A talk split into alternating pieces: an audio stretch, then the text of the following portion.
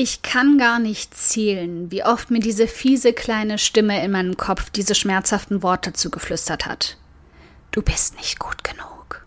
Allein während ich sie ausspreche, verknotet sich in mir schon was.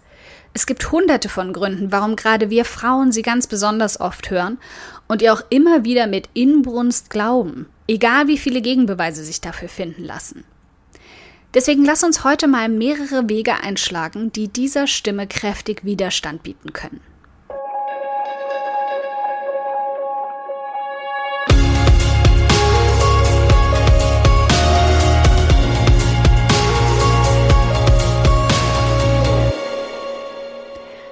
Ich bin Karina, Gründerin von Pink Kompass um 180 Grad und der Feminine Jazz und teile hier im um 180 Grad Audioblog alles mit dir, was in meiner Selbstständigkeit funktioniert und was nicht. Wir knacken meine Strategien rund um Marketing und Mindset, denn Erfolg beginnt in deinem Kopf.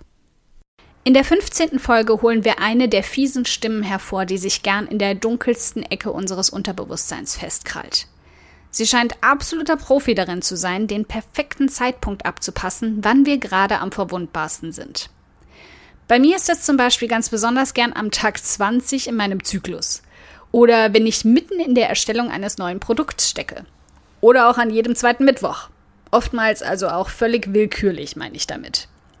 Sie spürt förmlich, wenn meine Energiereserven mager sind und mir gerade jemand auf meinem mal recht gesunden Ego rumtrampeln. Dann kommt diese Stimme mit dem alles vernichtenden Satz an und duldet keinen Widerspruch.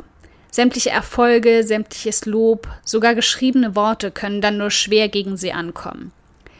Ich musste also an guten Tagen Strategien entwickeln, damit sie an meinen schlechten nicht mehr so viel Macht über mich ausüben kann. Welche das sind? Schön, dass du fragst, wollte ich nämlich gerne mal mit dir teilen. Zum einen habe ich langsam gelernt, mit Kritik umzugehen. Erinnerst du dich noch an die allererste Folge hier im Audioblog? Genau die solltest du dir immer mal wieder reinziehen. Denn gegen diese innere Stimme anzukommen, ist wie ein Muskel, der trainiert werden muss, um in Form zu bleiben. Genauso wie Folge 10 mit den Feuerlöschern. Denn ich habe schnell gelernt, dass ich ihr ganz schnell die Macht nehmen kann, wenn ich ihr gar nicht erst den roten Teppich ausrolle. Je überarbeiteter ich bin, desto leichter geht für sie die Tür auf. Ich kann sie dann förmlich hören, wie sie sich anschleicht, um zuzuschlagen. Ausgebrannt zu sein macht mich verwundbar für diese Selbstzweifel. Zu glauben, ich sei nicht gut genug, fällt mir dann leichter denn je. Also sorge ich vor und versuche gut auf mich zu achten.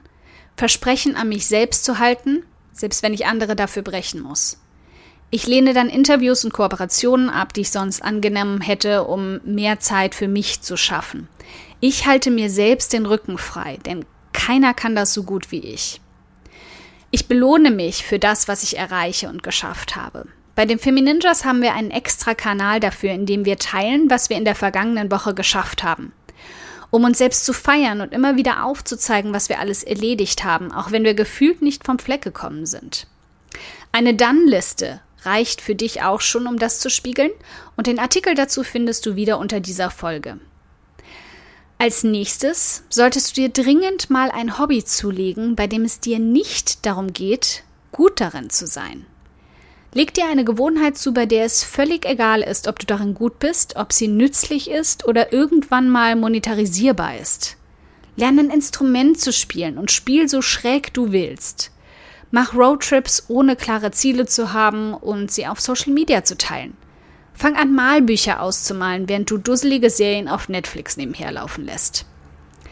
Wir sind es in der Selbstständigkeit gewohnt, den Erwartungsdruck bis ins Endlose hochzuschrauben. Natürlich reden wir uns dann selbst immer wieder ein, nicht gut genug zu sein. Wir können ja unsere hohen Erwartungen gar nicht erfüllen.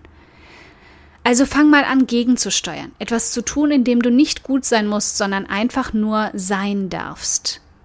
Und wenn wir gerade beim Gegensteuern sind, Schmeiß mal alle Menschen aus deinem Leben, die mit dieser fiesen Stimme High Fives austauschen.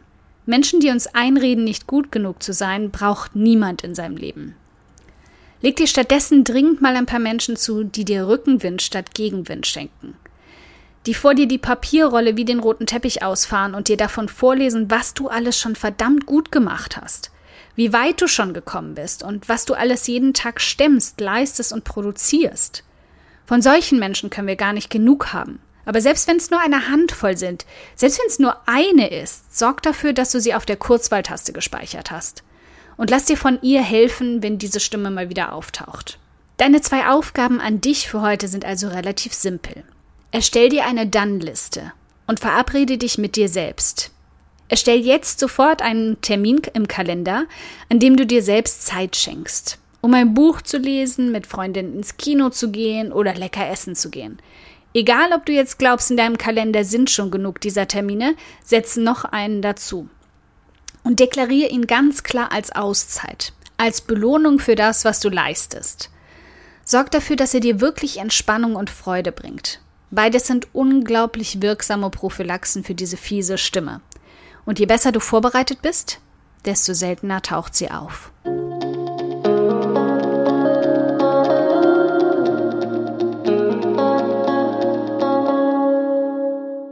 Ein dickes Dankeschön, dass du heute beim um 180 Grad Audioblog dabei warst.